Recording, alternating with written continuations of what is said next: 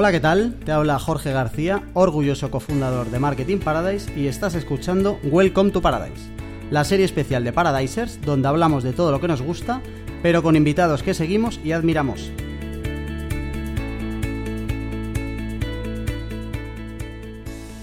El invitado de hoy es Juan González, consultor SEO especializado en e-commerce y responsable del blog USEO. Según afirma en su LinkedIn, está obsesionado con dar la mejor respuesta posible a la intención de búsqueda de los usuarios. Justo lo que nosotros le vamos a pedir hoy, las mejores respuestas a preguntas de todo tipo.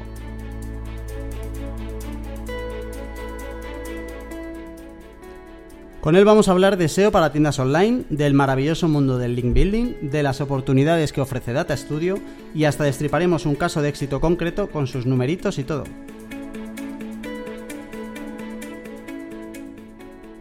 Venga, ya paso a saludarle. ¿Qué tal, Juan? ¿Cómo estás? Hola, Jorge, ¿qué tal? Pues nada, muy bien y oye, pues encantado y muy agradecido de que me hayáis invitado. Nada, gracias a ti por venir a ver nuestra humilde casita. ¿Qué te ha parecido nuestra casita? Pues que no es tan humilde.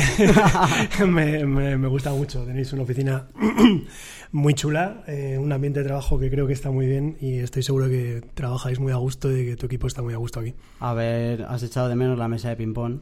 He echado de menos la mesa de ping-pong, no, no porque me parezca fundamental o esencial, que bueno, según se mire puede serlo, sino porque es que tenéis tanto espacio, ¿sabes? Que digo, jo, aquí, aquí yo pondría una mesa de ping-pong, pero vamos, o sea, os entra muy bien por ahora, sí. Bueno, ya veremos, ya veremos. Eh, bueno, a ver, eh, mi intención este ratito es destriparte por completo, ¿vale?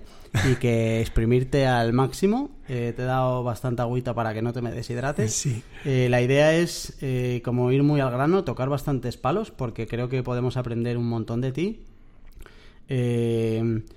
primero que, nada, con una pregunta con dos, dos cosas rápidas de, de cómo terminaste siendo SEO, porque al final todos los que estamos metidos en el mundillo ahora eh, te tenemos muy fichado y ya eres como una referencia en este ámbito y tal, pero la verdad es que tú estudiaste periodismo como yo. Eh, no sé si llegaste a ejercer, yo nunca llegué nunca a ejercer de periodista como si entiendes periodista en un sentido amplio, sí. ¿Cuál, es un sentido amplio? Pues en un sentido amplio de que he estado en el mundillo del cine por un lado, de la televisión, he sido guionista de documentales, eh, y sí que he sido un poco periodista durante un breve, periodista en un sentido más estricto, pero en gabinete de comunicación, no en, un, no en un medio, no en un periódico o tal. ¿Vale? O sea que, bueno, eh, ya te digo, en un sentido amplio creo que sí, sí, sí que empecé, empecé siendo periodista o practicando dentro de, bueno, dentro de los medios, ¿no? Y dentro del mundo de la comunicación. Y luego ya de ahí pasé al SEO. ¿Y, y cómo pasé?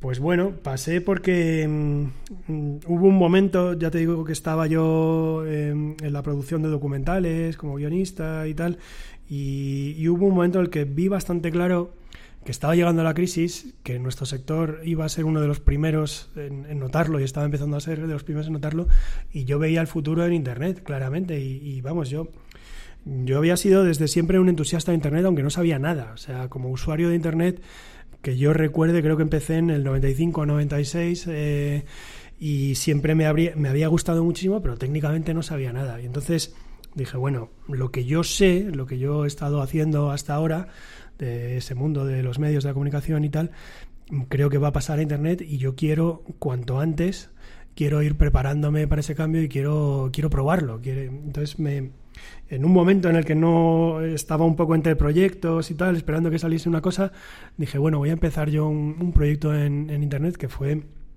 eh, acabó siendo un blog de música, de música independiente que lancé, que se llama Vandalismo, que por cierto sigue vivo después de 10 años, aunque yo hace mucho que no lo toco.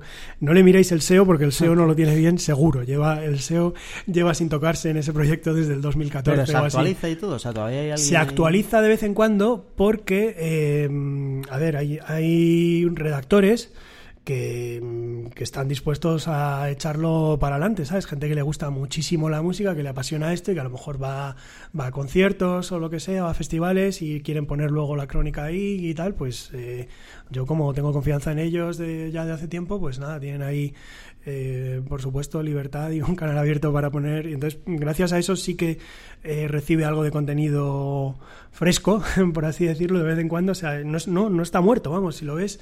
Ahora no sé, ahora mismo el, el artículo más reciente, si lo miráis cuál será, pero, pero sí, sí, de vez en cuando se van poniendo nuevos contenidos ahí y tal. O sea que vivo sigue, el proyecto vivo sigue. Y bueno, en principio, cuando yo lo lancé, quería hacer otra cosa, ¿vale? Cuando yo lo lancé yo quería sobre todo, como venía del mundo más del, del vídeo audiovisual y tal, quería hacer vídeos para grupos poco conocidos, ¿no? De independientes y tal. Quería darles una plataforma para que tuvieran ellos vídeos de actuaciones y tal. Esa era un poco la, la idea. De esto te estoy hablando realmente antes de que YouTube fuera popular. YouTube en esa época era un sitio que ni, vamos, no tenía ni, ni la vigés, nada, no tenía nada de tráfico casi a, y sobre todo no veías ahí más que vídeos domésticos, o sea, un vídeo de un niño cayéndose y tal, o sea, no era, no era el gigante que es ahora. Es, es más, es que no se podían ni subir vídeos en HD todavía, no lo permitían. eh, los servidores que, que tenía estaban muy limitados. Entonces, entonces lo de YouTube pues no se veía, ¿no? No, no parecía que fuera a convertirse en lo que ha llegado a ser y entonces, vamos, tanto es así que yo los vídeos al principio los alojaba en Vimeo en vez de en YouTube, porque Vimeo sí que te permitía subir vídeo en HD y tal. Entonces, yo pienso que, que me adelanté, que llegué, que llegué antes. Quizás si lo hubiera hecho dos o tres años después, ya eh, habría sido en YouTube y tal. Creo que habría creado un canal de YouTube en vez de una web. Pero bueno, mm, fue bueno porque entonces aprendí a cómo llevar tráfico a una web, a tu propio dominio y tal. Y entonces, una vez que aprendí eso, dándome muchas hostias, que, con perdón, y pues cayendo en todos los errores posibles y tal, una vez que aprendí eso, me di cuenta de que ese conocimiento le podía servir a otros. O sea, yo mi idea de monetizar ese proyecto y de llegar a vivir de ese proyecto, la verdad es que pasado un par de años me di cuenta de que no iba a llegar a, ningún sitio, pero sí me di cuenta de que lo que había llegado a aprender para otros podía tener valor y bueno, mm, se dio la casualidad de que algún amigo amigo de un amigo que tenía un proyecto me preguntó, oye, tú, a ti te llega mucho tráfico y tal, ¿no? Eso me, lo harías a mí. Y tal, yo, bueno, pues yo creo que te lo podría hacer, si quieres lo probamos. Lo probamos, le fue muy bien a ese primero. eh, Realmente no solo le subí el tráfico, sino que le subí las, las conversiones, que en su caso eran inscripciones a, a unos cursos y a unos eventos que, que organizaba y tal. Y a partir de ahí yo mismo me convencí de que esto se lo podía dar más gente y de que me convenía empezar a convertirlo en un servicio. Y O sea que, joder, que es rápido porque... eh, no, no tan rápido, ¿eh? No, no, me, me refiero que solo necesitaste como trabajar en un proyecto tuyo para ya a partir de ahí como empezar a dar servicio, ¿no? Claro, sí, sí, la verdad es que yo mío solo había trabajado en un proyecto, eso es verdad. Lo que pasa que no había sido a lo largo de dos, tres Claro. años. O sea, ya te digo que, que cuando yo lo lancé, que fue en 2009, yo no había oído nunca la palabra SEO. O sea, yo no sabía lo que era el SEO. Lo que pasa que ah, con el tiempo, lógicamente, sí abrí una cuenta de Analytics y yo me di cuenta de una cosa, que es que Google te mandaba todos los días un tráfico recurrente. Y entonces yo dije, este es el mejor tráfico posible, porque realmente trabajas una vez, o bueno, haces el trabajo gordo una vez y luego estás recogiendo los frutos constantemente, si eres capaz de monetizar ese tráfico, ¿no? Entonces dije, a ver, ¿cómo se hace para lograr más tráfico orgánico? Además, es que me acuerdo perfectamente del día que me, claro, ya me enteré de que se llamaba SEO y me puse en, el, en Google, lógicamente, y puse, a ver, guía de SEO o cómo hacer SEO. Lo puse en inglés, ¿eh? Pues no, la verdad es que ni pensé que lo hubiera en español. Y recuerdo haber llegado a la, vamos, seguro, uno de los primeros resultados que me salió fue la guía de Moz, la edición que tuviera en ese momento y en el estudio de los factores que hubiera en ese momento, a lo mejor sería el estudio de 2012 o algo así. Y nada, me puse con ello y dije, ah, mira, o sea, que esto es un factor. Me Fue muy divertido porque hubo factores que yo ya intuía, ¿vale? O que ya me imaginaba que tenían que serlo y lo vi confirmado ahí. Hubo otros que ni, no me imaginaba ni por asomo. Dije, yo esto de esto no he hecho nada y no sabía que se podía hacer, pero venga, vamos a hacerlo. Entonces, ahí lo que empezó es un proceso de, de feedback muy claro en el que yo iba probando cosas que leía, las probaba en vandalismo en mi proyecto y si tenían, ¿sabes? Si daban fruto, pues me quedaba con ella y la ampliaba si podía y si no daba ningún fruto la rechazaba, ¿no? Eh, Comentabas lo de que mm, para ti eh, como que te diste cuenta de que el tráfico SEO era como el que mejor como el mejor tráfico posible y la recurrencia del tráfico y tal. Eh, tuvimos aquí un pequeño debate en el episodio 9 de la primera temporada eh, sobre si todos los proyectos necesitaban SEO. Es decir, eh, y aquí va un poco ya de meterse, nos metemos ya un poco en harina, ¿vale? ¿Qué opinión tienes del SEO como canal de adquisición, como canal de ventas y, si crees de verdad que todos los proyectos necesitan SEO? O sea, ¿cómo defiendes tú un poco? Porque al final como tú eres muy foco en SEO, ¿vale? Eh, desde esa visión, ¿cómo defiendes tú el SEO como inversión en marketing online? A ver, eh, por partes. ¿Todos los proyectos necesitan SEO? Bueno, es que proyectos puede haber de todos los tamaños y colores, entonces a lo mejor eso es decir demasiado. Yo creo que todos no necesitan, pero yo creo que a todos les puede venir bien, o a prácticamente todos les puede venir bien. Ahora, defender el SEO como canal de adquisición, pues mira, sobre todo si nos centramos en el tipo de proyecto que más hago, que es e-commerce, ya no es que sea una opinión mía, es que está ahí en los estudios, los puedes ver en los estudios del sector de e-commerce que hace Flat 101 todos los años sale que el mejor canal de adquisición es el SEO, el que les da más tráfico e incluso el que les da más conversiones. A lo mejor en tasa de conversión no es el número uno, pero, pero en, conversiones en absoluto, ¿vale? En ventas en absoluto sí que es el número uno. Y, si no salen más es porque mucha gente lo tiene mal atribuido, ¿vale? Porque le están atribuyendo ventas a PayPal y a la plataforma de pago y tal, si no saldrían más. Entonces, es que para mí eso es que es casi indiscutible. O sea, es Suele ser, suele cumplirse en todos los proyectos, tanto los que tienen el SEO un poco peor como los que lo tienen un poco mejor, suele cumplirse, salvo que estén haciendo una inversión muy fuerte en medios de pago, pero suele, suele cumplirse que el, que el SEO es el que más tráfico les trae y normalmente el que más conversiones les da, ¿no? Entonces, claro, me parece el canal número uno en el que trabajar para mejorar tus resultados, o sea, porque es, es de lógica, o sea, si tienes una serie de horas para dedicar a algún canal, pues oye, dedícalo al que tiene el potencial de darte más, ¿no? O sea, para mí eso no tiene mucha duda. Ahora, hay sectores que se prestan y nichos que se prestan más a que con el SEO hagas más cosas y hay otros en los que eso va a estar más limitado. Normalmente porque suele haber players ya muy, muy grandes, muy poderosos ahí, esos no te dejan llegar más allá y entonces hay que hacer otro tipo de... No hay que apostar por otros canales y tal, pero como norma general, o sea, yo creo que ignorar directamente, ignorarlo, no hacer nada de SEO suele ser peligroso. Por, ahí razonaba yo también el día del debate, yo no tenía claro ese eh, de esa, sentencia de que siempre tienes que hacer SEO.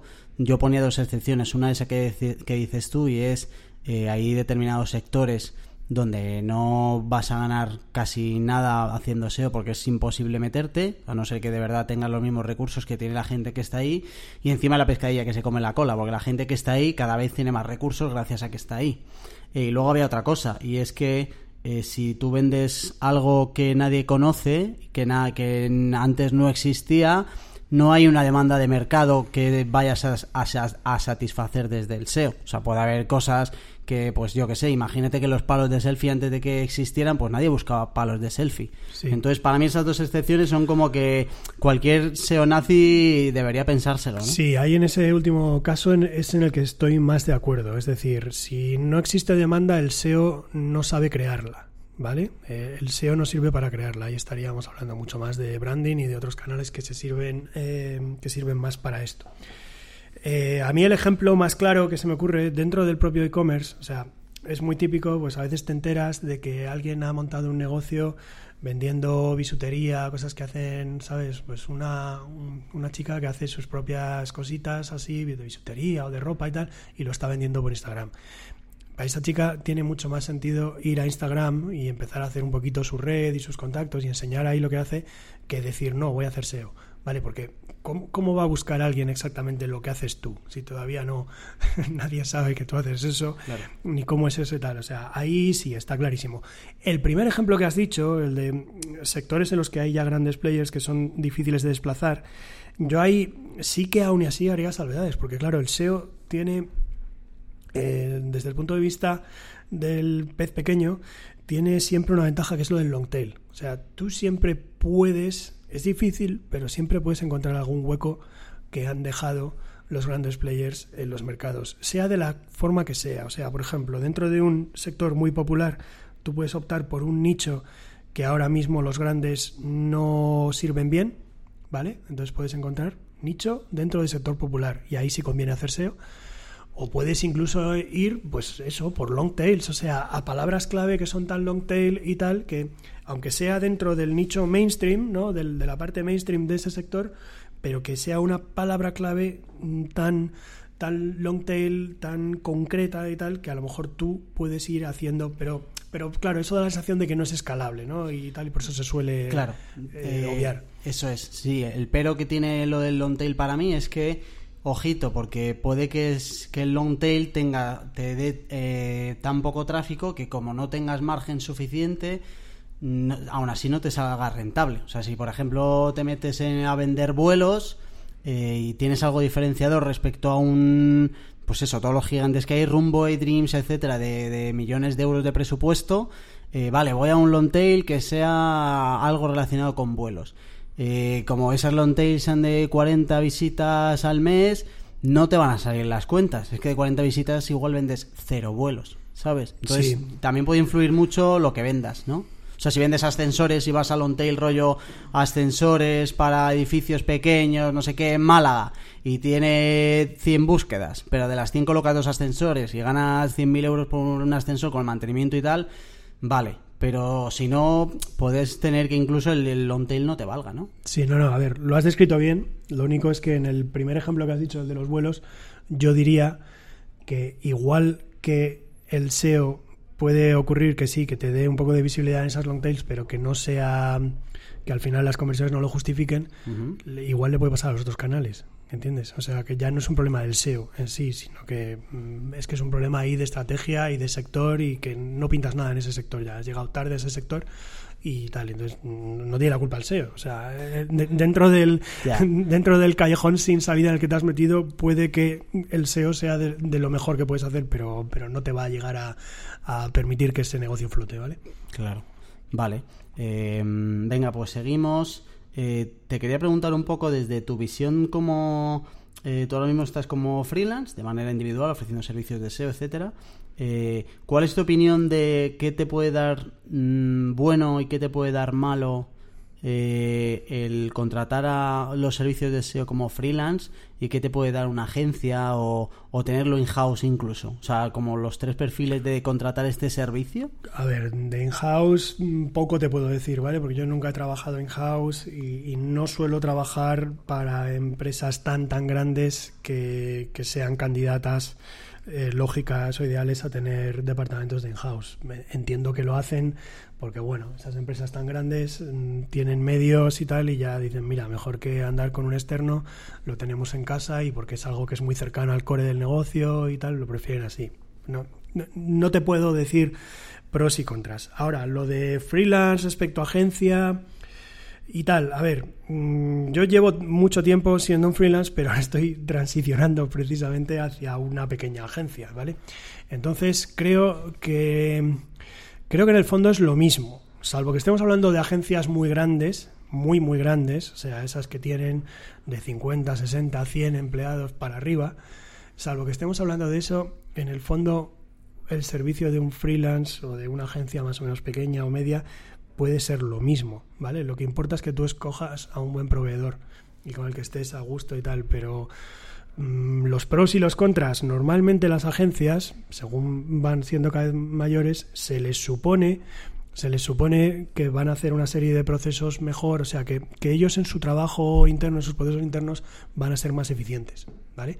Eso se supone, pero bueno, eh, también puede ser que un cliente tenga mala suerte y se encuentre con una agencia que es agencia en el nombre, pero luego dentro, en cuanto a procesos y tal, tampoco son tan eficientes y eso se acaba eh, reflejando en, en, el precio y sobre todo en el ROI de, los servicios que ha contratado, ¿vale? O sea que pero puede pasar lo contrario, puede pasar que un, freelancer sea super máquina él solo y, y, de un servicio buenísimo. Es que eh, estamos comparando un poco cosas que, que, no depende de ser freelancer o de ser agencia, depende de que tú lo hagas bien o lo, hagas Sí, o sea, eso fijo, pero eh, o sea, mm, te doy un poco como mi opinión, ¿vale? Para mí una agencia es como eh, un, un grupo de profesionales organizados, ¿vale? Que para bien o para mal te puede venir bien en el sentido de que o sea, vamos a partir como que de una agencia lo hace bien y que, que un freelance lo hace bien. ¿Vale? Porque es verdad que el hacerlo bien o mal, da igual de si seas agencia, freelance, tú y yo seguro que conocemos casos de los dos ámbitos, de freelance y de, bueno, y de in-house también, de gente que lo hace bien y de gente que lo hace mal. Y eso es verdad que da igual donde estés, la etiqueta que te pongas va con otras cosas. Eh, lo que pasa que eh, puede venirte bien cuando tienes SEOs organizados en el sentido de que, eh, joder, cada vez más, y luego te pregunto de esto, el SEO empieza a incorporar o a necesitar de otras disciplinas, eh, cada vez hay más perfiles, hay un debate que a mí me cansa un montón, que es el debate este de el SEO técnico o el SEO no técnico, o sea, ¿qué más da? O sea, ponle la etiqueta que quieras. Al final los dos buscan lo mismo, que es vender más a través del tráfico de Google. Seas técnico o no seas técnico, es lo mismo. Pero sí que es verdad que en función del background que traigas, si tienes un background de contenido, si tienes un background de programación, etcétera, digamos que el prisma del SEO lo ves desde una manera diferente. Vale, o sea, entiendo que sí, que dices que en principio con la agencia estás contratando a un grupo que entre todos cubren más perfiles y tal. Sí, sí, sí, eso, eso lo entiendo. O sea, es fácil que con el freelancer a lo mejor te quedes antes corto en cuanto a las necesidades que quieres cubrir y que entonces digas, vale, ahora qué hago, contrato otro freelancer y luego si me quedo corto otro tercero, ¿no sería mejor que hubiera estado alguna agencia desde el principio? Sí, es probable, es probable y, y en general por eso mm, de media se suelen, suelen estar las agencias con, con, clientes un poco más grandes y los freelancers con clientes un poco más pequeños que están empezando. Suelen, pero digo que hay excepciones, o sea, existe el top de los tops de los freelancers, que es un tío tan crack que si es tan crack, normalmente habrá definido mucho su servicio, ¿vale? Ya habrá definido mucho su servicio en cuanto al tipo de cliente que da y al tipo de trabajo que le da. Eh, pero que esos pueden ser super cracks y, si le, y si estás pidiéndole para lo que le habías contratado, o sea, no te vas a encontrar con limitaciones y con él vas a seguir y tal, ¿vale? O sea, eso, eso es posible, aunque no suele ser la norma ni no es lo que piensa la gente cuando piensa en un freelancer, ¿vale? Entonces, la agencia en principio, sí, en principio tiene tiene equipo para cubrir más situaciones posibles y más necesidades, pero a veces me parece que hay agencias que no profundizan, ¿vale? que ofrecen muchas cosas sin profundizar. Lo, lo, mejor es la agencia que tiene posibilidad de cubrir y que es capaz de profundizar. Pero bueno, eso también a veces suele ser caro. Eh, depende, ¿vale? No, yo no quiero generalizar. A mí me parece. Yo ahora ya conozco un poquito más el mundo de agencias que lo conocía hace tres años cuando yo estaba en mi cueva y no me relacionaba con nadie y tal. Ahora lo conozco mejor. Y te digo que yo he visto agencias que trabajan fenomenal, ¿vale? Pero también me vienen clientes diciéndome, yo estaba con una agencia que trabajaba fatal. ¿vale? O sea, Sí, yo quería darle palos también a las agencias, ¿eh? o sea, no quería como en plan de aquí, de ponerme en un equipo porque no le, o sea, no le veo sentido. Eh, por ejemplo, cosas malas que creo que puede tener una agencia. Eh, primero, eh, puedes hinchar más los precios, no por, porque quieran ganar más, sino por el mero hecho de que al final tienes que alimentar más bocas que solo la tuya. Eh, y luego hay otra cosa que puede pasar a las agencias cuando son las más grandes incluso, eh, y es que tengan menos cariño para darte. O sea que al final más equipo, más jaleo, o sea, se multiplica todo por dos, por tres, los clientes se multiplican muchos más que los que puede adquirir solo una persona. Y es verdad que puedes perder cariño. Y lo digo yo como agencia también, que a veces puede pasar, que o estás muy bien organizado o, o de verdad amas dar un buen servicio, o es que al final llega un momento en lo que es cuestión de matemática y puedes darte cuenta que una persona, por mucho que sea una persona solo y solo tenga un background eh, o y esté más especializado en una pata del SEO, me da igual el técnico, el contenido, me da igual las patas, es verdad que puedes darle más cariño desde un freelance que desde una agencia, por dar un poquito palos. Sí, sí, esto puede ser verdad, esto puede ser verdad. Em, y es la razón por la que los freelancers pasan al final a organizarse en agencias o a crear su propia agencia, que ha sido mi caso, ¿vale? Aunque ya digo que la mía es una especie de agencia boutique o una mini agencia por el momento, ¿vale? Yo solo ahora mismo solo tengo un empleado a tiempo completo y luego uso a uno o dos eh, freelancers a, tiempo parcial según, según demanda y tal. Ese es más o menos mi pequeño equipo. Pero claro, la razón era que yo estaba llegando a un punto en el que como freelancer tenía, o sea, tenía demasiados clientes para poder llevarlos como a mí me parece que se pueden llevar bien, ¿vale? Entonces, pues claro, tienes que crecer. Y sí, sí, o sea, existe la típica agencia muy grande que va hay como lobos feroces a contratar clientes y te lo pintan todo tal y el momento ya te han contratado, a lo mejor ahí pasas a ser un número en su, en su portafolio y, y notas un poco la falta de cariño. Puede ser, pero yo creo que si una agencia está bien llevada, pues tendrá más o menos mm, el equipo y el número de proyectos que puede llevar y si necesita más gente pues la irá contratando y tal. O sea, la agencia bien llevada, eh, eso lo ideal sería que no se notase. Igual que en el freelancer, lo ideal sería que no se le notase si va creciendo y si se nota que pase a convertirse en una agencia. Em, ¿Cómo ves tú la relación o... Vamos a hablar un poco como del SEO moderno, ¿vale? Del SEO de hoy. Eh, ¿Cómo ves tú la relación del SEO con otras disciplinas como UX, por ejemplo, o CRO? Eh, ¿Crees que un SEO debería tener un nivel por lo menos de 4 sobre 10 en disciplinas como UX o CRO? Más, más de 4 sobre 10, creo, ¿eh? Lo ideal sería que sí. A ver, igual que tú le has dado palos a las agencias, voy a darle yo un pequeño, voy a darnos un pequeño palo al sector del SEO Creo que aunque ahora mismo el, SEO en España parece que ha crecido bastante y que se ha profesionalizado más y tal, quizá pequemos de ser un poquito secta, ¿vale? Quizá pequemos de tener como nuestro propio nuestro propio entorno, ¿no? Eh, micromundo, nuestros propios eventos, estar siempre juntos nosotros y tal, y que sería de agradecer, eh, sí, o sea, hay que hiperespecializarse en SEO, no cabe duda, y además incluso dentro del SEO especializarse en una parte concreta está bien y tal, pero hay que, no hay que dejar de estar en relación con otras disciplinas que son, son necesarias y son complementarias eh, para, un, para un buen proyecto. Y al cliente, lo has dicho tú muy bien antes, o sea, al cliente le da igual, el cliente quiere, el cliente quiere vender, al cliente no le importa si la medalla se la pone el SEO o la medalla se la pone eh, UX o se la pone CRO. O sea, quiere vender. Luego, por otro lado, a ver, a mí es que me parece hasta estéril o absurdo pretender que hay una cosa que es SEO que está completamente separada de la conversión.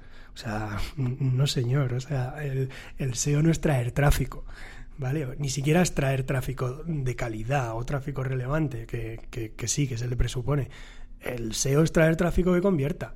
O sea, lo que pasa es que hay un poco de confusión porque hay gente que a lo mejor está un poco más en el negocio del contenido, digamos, ¿vale? Y en monetizarlo con, con AdSense o con otras plataformas parecidas. Y entonces ahí la conversión mm, casi, casi va a ir de la mano del tráfico, ¿vale? Porque cuanto más tráfico, más conversión. Pero eso hay que dejar claro que los proyectos del mundo real, ¿vale? E-commerce y similares, servicios y tal, que no son esto, que no son simplemente contenido, eso no ocurre. No cuanto más tráfico las conversiones suben solas. O sea, tú puedes hacer cosas para que suba el tráfico y que las conversiones se queden exactamente igual donde estaban antes y eso no sirve. O sea, yo sí tengo que sería para mí nuevo ver a un cliente que contrata un SEO y este SEO le trae mucho más tráfico, pero no le trae ninguna conversión y el cliente le dice, "Ah, muy bien, has hecho muy bien tu trabajo, has traído mucho más tráfico." No, le va a decir en algún momento le va a decir, "Vale, estás trayendo mucho más tráfico, pero esto no vende, tío." y, yo te había traído a ti para vender. Vale, entonces, como lo que importa es el fin último y no tanto el medio, y que esto que no se entienda ah, como una traición por mi parte al SEO y que a mí me da igual, no, no, a mí me encanta el SEO y creo, lo he dicho al principio, que es probablemente el mejor canal para llegar a esa última conversión. Pero, joder, es que tenemos que estar de la mano con otros canales que también van hacia ese fin, ¿vale? O que también... Sí, para mí es, es justo al contrario, o sea, no es traicionar al SEO, precisamente es de verdad poner el valor en SEO, que es que tiene que terminar el negocio. Y yo tenía, tengo un poco la misma sensación que lo que decías tú de que esa burbuja del SEO. No entiendo muy bien qué ha pasado en los últimos cuatro o cinco años, eh, donde la gente del SEO se ha ido cerrando en su burbuja en vez de abrirse más. Y entonces es como que se separa el SEO del marketing online. Y entonces eh, va marketing online y SEO por otro lado. Eh, pero no tiene ningún sentido. O sea, el SEO es un absolutamente un canal más y, se evalúa como un canal más. O sea, igual que tú no evalúas AdWords por el tráfico y dices, pues esto va a tal, ¿por qué no se evalúa siempre el SEO exactamente igual que AdWords? Sí. Bien, yo, yo, creo que es porque ha habido una hiperespecialización, ¿vale? Yo creo que si miramos atrás a hace cinco años, probablemente ahí era mucho más fácil encontrarse a SEOs que, que sí, que, que, estaban en el SEO, pero estaban en el marketing digital y tal, porque a lo mejor no se habían metido tan, tan, tan, tan en profundidad en el SEO. O sea, en ese sentido el SEO ha avanzado, se lo que he dicho antes, creo que se ha profesionalizado más y la gente que estamos estamos muy, muy enfocada y muy especializada también porque Google se hace más complicado, ¿vale? Entonces, mm, digamos que el, el puesto lo demanda, que tú te hagas más hiper especializado. Entonces, al final, si le estás dedicando más horas a especializarte, especializarte, algo algo falla o algo pierde. ¿Y qué es lo que pierde? Pues la relación con las otras, con las otras disciplinas, ¿no? Y, eso se traduce, sí, al mundo de los eventos y las relaciones entre nosotros y tal. Pero bueno, mm, quizás sea momento de darse cuenta de que, vale, vale, que sí, que nos hemos especializado mucho y todo es muy bien, pero, pero sí, que no perdamos mm, conexión de, al final lo que quiere aquí el cliente y, lo que están haciendo los demás equipos. Porque te pegas tiros en el pie, es decir, eh, si tú no, aparte de que, ok, especializado en SEO, no respetas eh, a otras disciplinas que te pueden dar feedback mm, CRO o X, ¿vale? Por ejemplo, si no las respetas y no las tienes en cuenta, tu SEO va a vender mucho menos de lo que podría vender y a ti también te va a perjudicar en ese sentido. O sea que te puedes pegar tiros en el pie. Exactamente igual de lo que la queja habitual de SEO, que es de que no se nos hace caso lo que deberíamos, etcétera, no sé qué no sé, creo que ahora mismo estamos en un mundo donde además el CRO parece que cada vez se va especializando más y se van a crear sus propias burbujas CRO, que es lo que hace 4 o 5 años no había con esto. Eh, va a ser una burbuja contra la otra y no tiene sentido. O sea, deberíamos ir por lo menos a un escenario donde el, el SEO de verdad deje solo de mandar, que es a lo que nos hemos acostumbrado en los últimos años, porque al final nuestro retorno puede ser enorme, y también empieza un poquito a escuchar al compañero de al lado que te dice, ok, pero oye, que es que vas a vender más si esto que tú me propones lo hacemos o de otra manera o no lo hacemos, ¿no? ¿Estamos de acuerdo? Sí. Vale, guay. Eh, quiero hablar un rato contigo de la parte de estrategia en general.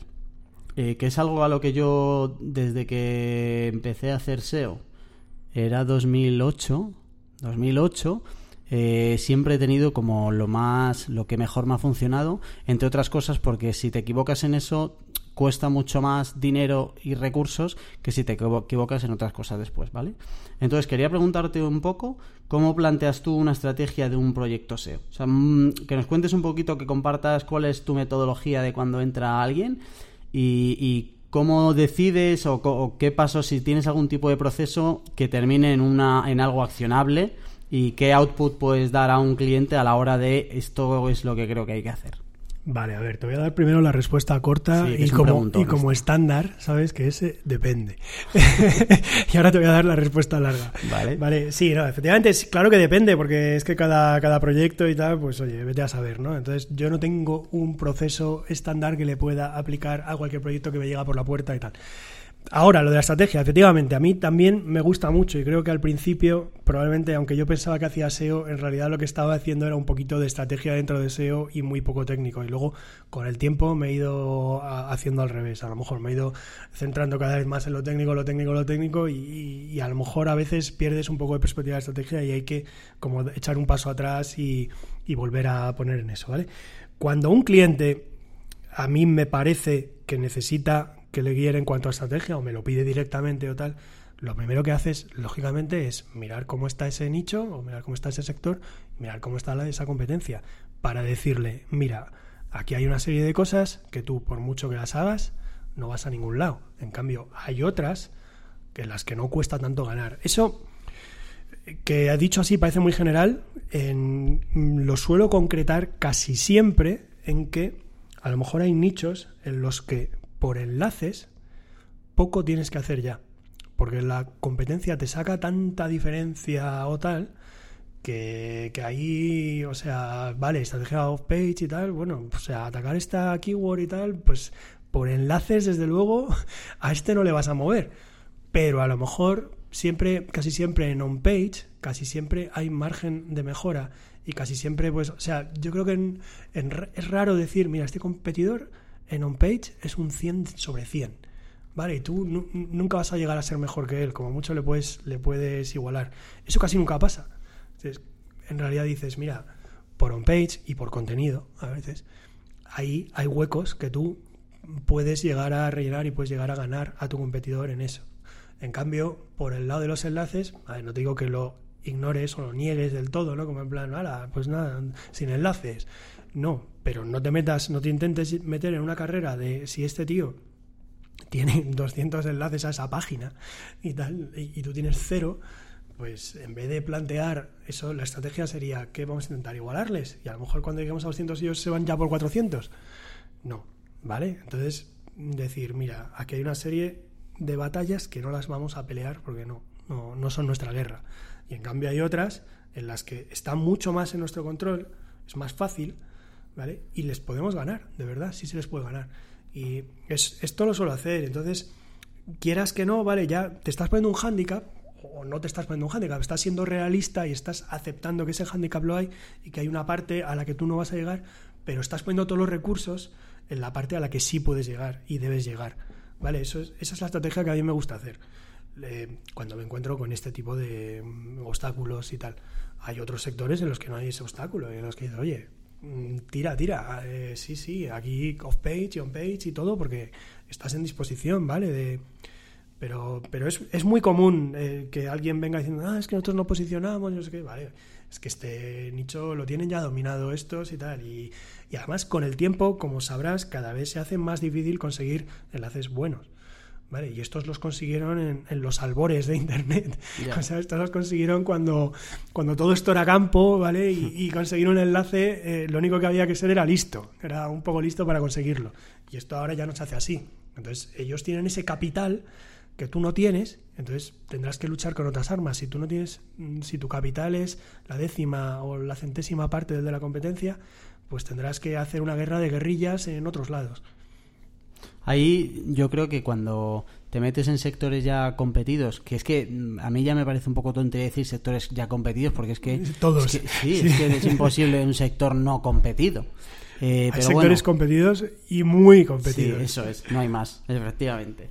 Eh, cuando te metes en sectores competidos con cuando no tienen los mismos recursos que los que ya hay, etcétera, eh, es todavía más importante la estrategia, ¿no? Es decir, que, y ya no solo a nivel de competencia, de qué keywords ataco, etcétera, sino también a nivel de negocio. Es decir, de si yo tengo un catálogo de 250 productos o de 2000 productos y en X categorías o en X productos tengo más margen o me interesa más vender, o sea, al final la, estrategia para mí siempre empieza como desde el negocio, más que desde el SEO. Antes de ponerte a mirar que si quién está y qué necesito para estar, eh, la, primera pregunta es qué me interesa a mí posicionar, eh, con qué voy a tener más retorno y eso luego ya lo cruzamos un poco con los recursos que tendría que, emplear, ¿no? Pero al final la estrategia aquí todavía es más importante. Sí, sí, yo ahí he empezado centrándome totalmente en el SEO y los distintos tipos de SEO, pero exactamente es lo que dices tú, o sea, al cliente hay que escucharle y si no te lo dice él directamente hay que tratar de sacárselo. A ver, a ti de verdad las palabras clave, los temas que, más conversiones y que más ROI dentro de esas conversiones te pueden llegar a dar, ¿cuáles son? Porque estas palabras clave para ti son irrenunciables. O sea que no, no podemos, digamos que no le sirve mucho a un SEO si le dice, va, en esa palabra clave nunca vas a hacer nada. Porque me va a decir, ya, pero es que mi negocio necesita esa palabra clave y tal, ¿no? Entonces, eh, sí, yo un ejercicio que les hago a los clientes muchas veces es, a ver, en un mundo ideal, en un mundo eh, un poco así como de sueño y tal, normalmente a ti por dónde te llegarían las ventas, por qué palabras clave te estaría llegando el, grueso de tu negocio y tal, explícamelo así, ¿sabes? ¿Tú qué crees que buscaría la gente y tal? Y, a partir de ahí seguimos tirando del hilo y viendo, ¿vale? Entonces digo, vale, o sea que estas palabras clave mm, que para ti son las ideales, resulta que no se están trabajando, bueno, hay que trabajarlas. ¿Vale? Y, luego también hay que ver eh, cómo está la competencia de estas palabras clave. O sea, ¿esto va a llegar a ser factible o le digo cuanto antes al cliente que vamos a tener que pivotar un poquito o cómo, ¿vale? O sea, la parte de negocio sí, sí, hay que tenerla en cuenta. Yo, digamos que me he colocado, ves como te digo que, me sale demasiado el SEO y demasiado poco la estrategia, me he colocado ya un poquito más adelante como en plan diciendo, vale, ya seguro que vamos a ir a por esto, vamos de esta forma o vamos de esta otra dentro del SEO. Es, lo de la estrategia es complejo, tío, porque te podrías meter incluso, eh, eh, por ejemplo, hago memoria de esta semana, clientes que les interese más enviar unos productos que otros. O sea, que te cueste más dinero enviar un tipo de producto u otro. Claro, eso eh, te influye directamente en lo que tú vayas a ganar. Ese tipo de cosas o las tienes en cuenta o es cuando nos alejamos un poco del SEO del negocio a SEO del tráfico como tal. Tienes que saber un poco de verdad qué es lo que más te gustaría vender y qué retorno tiene cada uno. Y si te cuesta más enviar una cosa que otra y le sacas más a otra cosa y luego otra cosa que es un tema de competitividad. Sobre todo no los que fabrican no, pero los clientes que venden absolutamente de todo porque tienen proveedores y lo único que tienen que hacer es pedir stock o a veces ni eso, eh, claro, pues pueden vender de todo, pero si eres competitivo en precio en unas cosas y no lo eres en otras, eso también te debería influir en tus prioridades de me interesa posicionar determinada categoría porque tengo mucha mayor propuesta de valor que otra que he cogido de que también con el proveedor me lo trae, pues lo meto y si vendo, vendo, ¿no?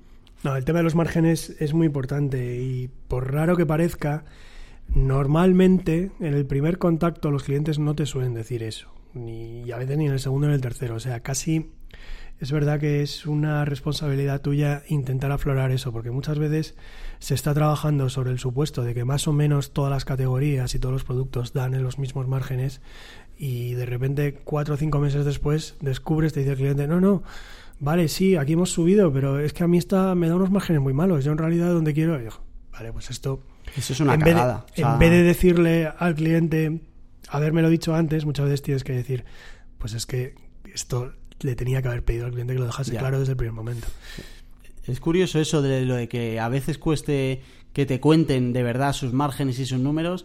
Coño, porque al final, si hay una persona a la que le tienes que decir tus márgenes y tus números, es el que te va a ayudar a vender. Entiendo que no se lo digas al cartero que te trae una carta, pero coño, el que te va a ayudar a vender. Es verdad que a veces cuesta eso.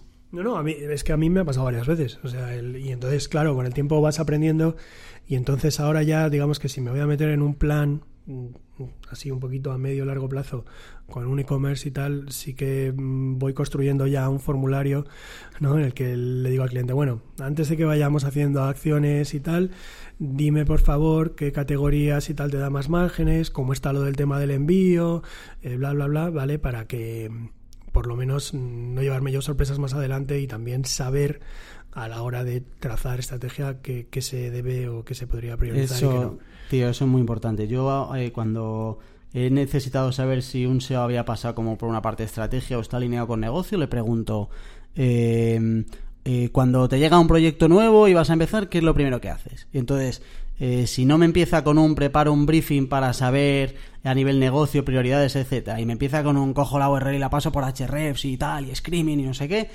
digo, hay una parte que te estás comiendo antes. Bueno, esto da para bastante más, ¿eh? Sí. Em, te quiero hacer una pregunta muy rápida, mitad curiosidad, pero bueno, igual sacamos algo interesante, que es el tema de los CMS.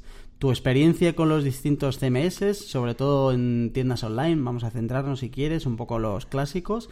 Eh, si has notado que algún CMS te haya perjudicado en tu trabajo como SEO, y si tuvieras que montar una tienda, voy a ponerte como un ejemplo claro que si no me sales con el depende. Eh, una tienda de 2.500 productos que solo vaya a vender en España y que, que la montamos tú y yo, ¿vale? Tú y yo vamos a montar una tienda. WooCommerce. Bien. Em, venga, dime algo un poco más de por qué y dime si hay algún CMS que te perjudique, que eso es importante creo para que la gente lo sepa.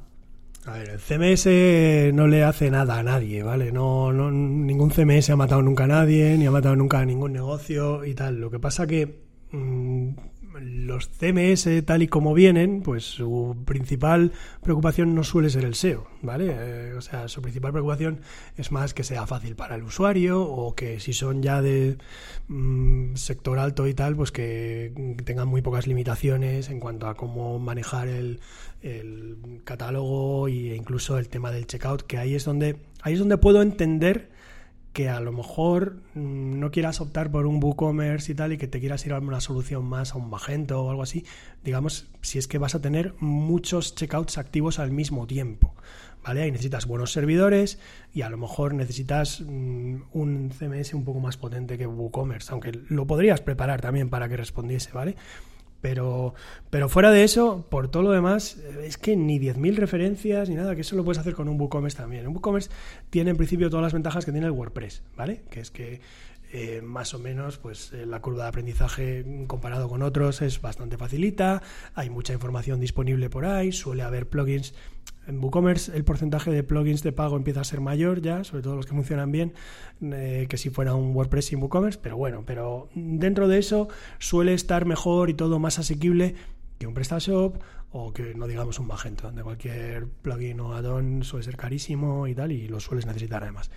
Entonces, a niveles eh, pequeños, medianos, casi todo el mundo, a mí me parece que la opción más razonable es el WooCommerce. Más abajo todavía, cuando estás empezando como casi en plan, mira, tengo 15 productos ahí y estoy haciendo un poco una prueba a ver si esto va a llegar a algún lado y tal, a lo mejor por ahí puedes empezar con un Shopify, ¿vale? A lo mejor si no sabes nada de WordPress, pues ni te metas. El Shopify sí que es el más fácil de todos, incluye el hosting y tal, ¿vale? Entonces ahí puede, pero como la cosa crezca, vas a tener que pasar a un plan de pago mayor en Shopify o a eh, alojarlo tú en tu propio servidor y ponerle un WooCommerce, eh, ¿vale? En algún momento vas a tener que hacer la migración y complicado. Y el Shopify eh, sí, si te vas a querer meter en SEO con el plan básico y eso, pues tiene un montón de limitaciones, la estructura de las URLs es fija, no la puedes cambiar, todo eso que pone collections y tal, o sea, tiene muchas limitaciones, el hreflang creo que no empieza a funcionar hasta que no pasas al plan siguiente, o sea, no el primer plan de pago no está incluido, tienes que limitaciones, ¿vale? O sea, yo estoy harto de ver clientes que me vienen, bueno, que es que tenemos Shopify y bueno, ¿y qué hacemos? ¿Lo migramos o pasamos al siguiente plan y tal? O sea, sí tiene limitaciones.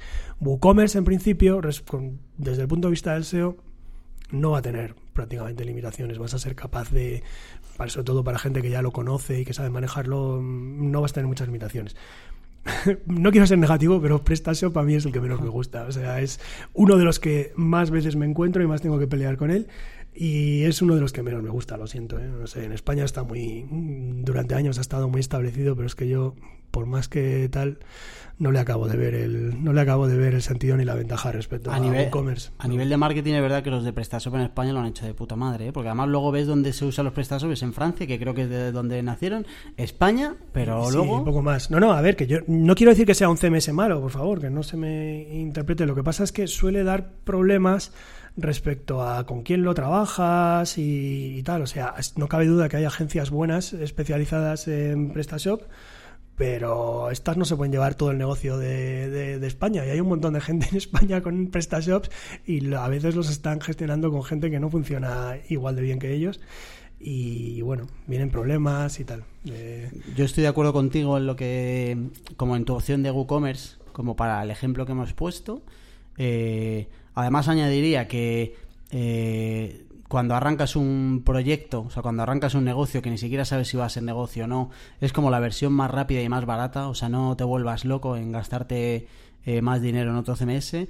Le pondría dos excepciones, a ver que si estás de acuerdo y si no, a ver si tienes una solución que me la apunto seguro.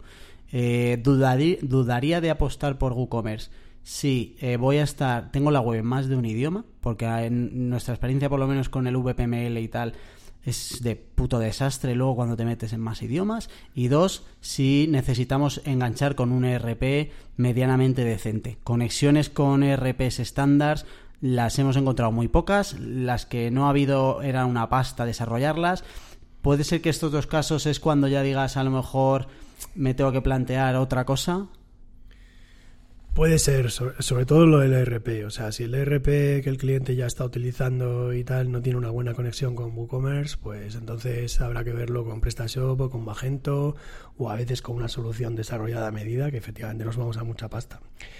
Puede ser, ¿vale? Pero claro, es que ahí, para mí ahí el problema ya no es WooCommerce o no WooCommerce. Ahí el problema es cuánto queremos invertir o cuánto no queremos invertir. Yo creo que invirtiendo bastante llegas a hacer que ese WooCommerce también eh, soporte la carga y soporte el trabajo. Lo que pasa es que le vas a tener que programar algo a medida, ¿vale? Y entonces, sí, eh, no cabe duda que el momento que, te, que dices me voy a poner a programar cosas a medida, pues sigue estando justificado usar el ecosistema WordPress o me paso a otra cosa, pues pues oye, si estamos ya en un proyecto de presupuesto y tal, a lo mejor efectivamente hay que dar un salto pero mm, es que no lo veo tanto una, una limitación de, de WooCommerce, sino como una limitación de los presupuestos de los proyectos en general. Lo del multidioma, pues a ver, es que, bueno, VPML a mí tampoco es el plugin del mundo que más me guste, ¿qué, te voy a decir? ¿Conoces alguno para lo mismo que funcione bien, de verdad? Que a mí Poli- me parece como Pol- la mayor cagada que tiene ahora mismo WooCommerce. Polylang suele ser la opción un poquito más eh, fuerte a VPML. Eh, yo la verdad es que ahora mismo que lo estoy pensando, creo que los WooCommerce eh, que yo he trabajado que tuvieran multi lo estaban haciendo con VPML en vez de con Polylang. Pero Polylang en WordPress, blog normal, siempre ha funcionado bien. ¿Y a ti el VPML siempre te ha funcionado bien? No, el VPML No, no, estamos de acuerdo es, es ahí de los que- plugins que, que da problemas y que mm, cualquier plugin grande, eh, uf, eh, siempre puede tener algunos problemas de compatibilidades y tal. Sí. Bueno, ya que nos hemos metido con esto de los CMS y WooCommerce, vamos a meternos ahora con la parte de SEO para tiendas online. Antes de eso, te dejamos un mensajito para que sepas por dónde nos puedes contactar. ¿Quieres insultarnos? Escríbenos a hola.mkparadise.com y veremos qué original eres. También puedes mandarnos gifs de gatitos por Twitter a la cuenta arroba mk-paradise o por Instagram arroba marketingparadise. Venga, nos centramos un ratito en esta parte eh, del- de la entrevista, en SEO para tiendas online. Eh, a ver, Juan, vamos a exprimirte todavía más, que todavía te queda aquí eh, fuerzas. Eh, tiendas online. Como preguntas en plan muy concretitas. Eh, ¿Qué valor o qué importancia le sueles dar a las categorías de las tiendas por lo general? Toda. Bien, bien, Por lo bien, general, todas. Son el. O sea, eh, es, es tu pareto. O sea, el 80% de los resultados casi seguro que van a venir de tus categorías y de que las plantees bien y las trabajes bien. ¿Vale? Los productos suelen ser ese otro 20%, ese long tail y tal. Y, muchas veces se pasa mucho tiempo trabajando en los productos cuando realmente hasta que las categorías no estén, o sea, niqueladas, o sea, como los chorros del oro, no habría que empezar a, darle mucha, mucha importancia a los productos, que bueno, que, que en un proyecto bien llevado y tal, pues también tienen que estar bien, bien trabajaditos y tal, pero las categorías es... Y esa Es la elección de las categorías y qué categorías haces y qué estructura es estrategia otra vez. O Es sea, estrategia que es que- y en general no la debe hacer el cliente, aunque esto me gane enemigos y tal, el cliente sabe mucho de su negocio, pero normalmente no suele ser un, experto en- en estructura, ¿vale? Y en lo que la gente busca, que son las dos cosas que van a definir esto. O sea, el que la estructura tenga una lógica y que esté bien relacionada y que no cuando digo lógica es que no mm, que esté todo bien ordenadito, que no sea como una cosa puede estar aquí, pero en realidad por este otro lado también, no sé qué, eso suelen ser las excepciones, ¿no?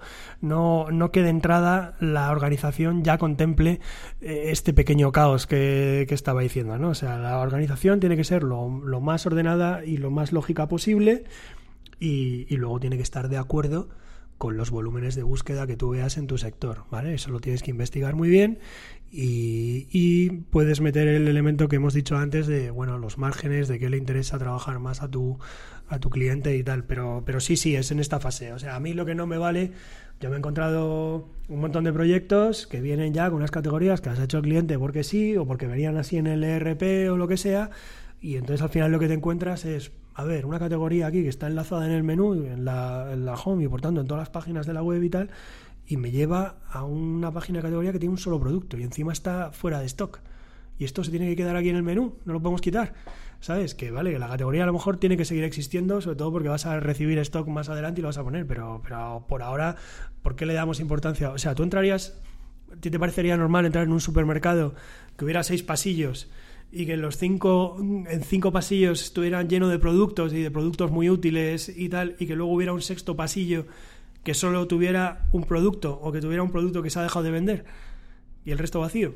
Joder, ¿no? este ejemplo me lo quedo yo, pero vamos, a partir de mañana... Eso se lo vas a decir a tus clientes, ¿no? Sí, tío, lo empiezo a utilizar porque es verdad que a veces cuesta mucho que entiendan esto. Yo al final hay algo, o sea, cuando ya veo que llevo más de 40 minutos luchando por esto, digo, mira, lo, lo pienso para mí, digo, a tomar por culo, nos vamos a quedar con esa URL y luego, sin que tú lo sepas, yo me creo otra rollo landing, que es la que vaya a trabajar, que es la que te va a hacer ganar dinero y esa para ti, para tu ego, gana esta batalla, pero la guerra la gano yo, porque si no, eh, te vuelves loco, ¿eh? Eh, vale, las categorías, eh, toda la importancia del mundo. Eh, hablemos un poquito de qué armas tenemos hoy en día para una tienda online para posicionar estas categorías. Hay una que está claro, que es toda la parte de estructura, que es otra vez el lado de la parte de estrategia, que soy un cansineo, pero que ahí estamos de acuerdo. Eh, ¿Eres de los que inundan las categorías con textos para posicionar? Eh, creo, creo ver hace poco, eh, no me acuerdo quién era, em, pero hablaba de que em, Google no veía como con buenos ojos y que estaba tenía bastante bien localizado este tema de los textos en las categorías, que se mete por lo que se mete y no sé qué. Eh, ¿Qué experiencia tienes tú? Porque a mí la realidad a día de hoy es que eh, los textos que meto en una categoría se lean, en algunos sectores se leen, en otros no, pero macho, eh, funcionan un montón para la parte semántica, para contextualizar, para añadir long tail. Eh, es uno de estos problemas que no depende de que lo hagas o no lo hagas, sino de que depende de que lo hagas bien. ¿Vale? O sea, para mí el ejemplo clásico, tú mira Zalando y vas a ver que Zalando en sus categorías tiene tanto arriba como abajo, ahí súper abajo donde no llega nadie, también hay otro texto SEO. Texto SEO, ¿vale? Eso lo ha metido el SEO porque ha querido ahí y tal, pero es que está muy bien hecho es que está muy bien hecho, es que lleva enlaces internos contextuales a categorías que tienen que ver con esa o a productos que tienen que ver con esa, que los van cambiando según la temporada, según las tendencias que les interesa y sobre todo el texto está bien construido. ¿Vale? Entonces, lo que pasa es que esto y otros ejemplos similares de webs en los que esto está funcionando, lo suele ver la gente y lo copia ahí de cualquier manera para su web. Y te acaba poniendo un texto que lo único que aporta, por así decirlo, es paja. Es no, hace ganar en cuanto a semántica y no relaciona con otras categorías y tal, sino que lo único que hace es repetir palabras clave, acá, keyword stuffing, ¿vale? A ver, que eso en realidad está mal, sea en las categorías. Sí, eso está mal en las categorías, en la home, en las páginas de producto, en, un blog, en una página de servicios. O sea, eh, ya sabes que el, que el repetir ahí palabras clave con sinónimos, con variaciones, con no sé qué, como un papagayo, pues eso no sirve para nada. Entonces, yo lo que pasa es que creo que esto se intenta hacer, pero se intenta hacer de la manera errónea. Para hacerlo de la manera errónea casi mejor no lo hagas. Ahora, lo que sí me parece muy importante es que las categorías, aparte del menú de navegación que está presente en toda la web y tal, es que las categorías suelan tener enlaces que solo, solo esa página tiene, ¿vale? O, solo el grupo de páginas que tal. O sea, que, que tengan un poquito como su propio menú o que tengan un propio, mm, como un pequeño índice de algunos enlaces que no sean los mismos que los enlaces del menú de navegación, que pueden llevar algunas páginas que sí estén incluidas en el menú de navegación o no. Pero lo importante es que ahí el anchor cambie y que tú juegues un poco con eso. Esto es SEO, esto es optimización y tal. O sea, eso en realidad lo estás poniendo. Bueno, no al 100% solo para Google, es que los tienes que poner también porque puede ser que a los, a los usuarios les interese, ¿vale? Según donde los coloques y tal, ¿vale? Pues han entrado en una categoría muy amplia que tiene un montón de cosas y tú le dices, a ver, secciones importantes dentro de esta categoría, pues esto, esto y esto, ¿vale?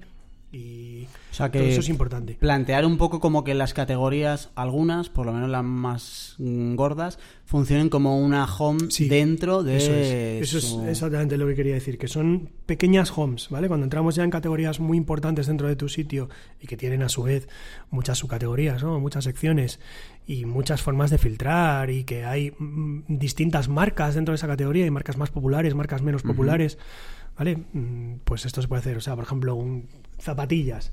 Pues tú te la categoría de zapatillas, en casi cualquier vendedor que se dedique a esto, a las zapatillas, va a ser muy amplia, ¿vale? Y ahí va a haber, mm, va a haber Nike, va a haber eh, New Balance, va a haber Reebok, va a haber Puma y va a haber otras marcas que no son tan populares, no son tan conocidas y no son tan demandadas. Entonces tú tienes que hacer un poquito de labor de curación, ¿vale? No, yo lo que odio es la categoría en la que tú entras y lo que te encuentras son producto, producto, producto y se han puesto ahí en el orden inverso al que han llegado. O sea, el último que ha llegado, el primero. No, yo quiero ver un poquito de estructuración y de curación de los contenidos de esa categoría. Es decir, que me digas lo más vendido, eh, lo más buscado, las marcas más populares, para niños, para niñas, eh, para parejas jóvenes, ¿vale? Un poco esos enlaces que, te que le ayuden al usuario a, ir dirigiéndose a lo que quiere y que a Google también le digan, vale, esto no es un zuriburri aquí de productos y que no tiene nada que ver con nada y tal, sino que a partir de aquí todavía no Google sigue enlaces, ¿vale? O sea que casi, casi, casi más que leer el texto es que, haya enlaces a sitios que también pueden interesar. Em, cogiendo un poco, vale, o sea, estamos de acuerdo, mm, eh, contenido en las categorías haciéndolo bien, eh, ok, nos, ayuda para SEO. Eh, recogiendo un poco lo que decíamos antes y vamos a intentar dar ejemplo de cómo el SEO se lleva bien con otras disciplinas, ¿vale? ¿Cómo conseguimos ese contenido que a SEO nos va a ayudar bien? ¿Cómo conseguimos meterlo sin que toda la parte de UX, eh, porque al final ese contenido en función de la temática, categoría, sector, puedes hacerlo para que ayude, o sea, puede haber sectores donde puedas ayudar porque la gente tenga dudas, pero al final imagínate que la categoría de iPhone, pues oye, no necesito yo mucho texto para saber lo que es un iPhone, ese, ese tipo de contenido que te ayuda a SEO pero no ayuda nada más, eh, ¿cuál es tu experiencia y qué, cómo tratas eso para que no afecte a, a la experiencia general? Pues eso luego tienes que medir muy bien lo que de verdad están haciendo los usuarios en tu sitio, ¿vale? Entonces, si tú has puesto ahí, porque te has empeñado tú como SEO, una serie de enlaces en un lugar destacado y tal, y luego se ve que los usuarios no los están usando, no están haciendo clic en esos enlaces y no están yendo a los caminos que tú les abres, a lo mejor ahí te lo tienes que replantear un poquito.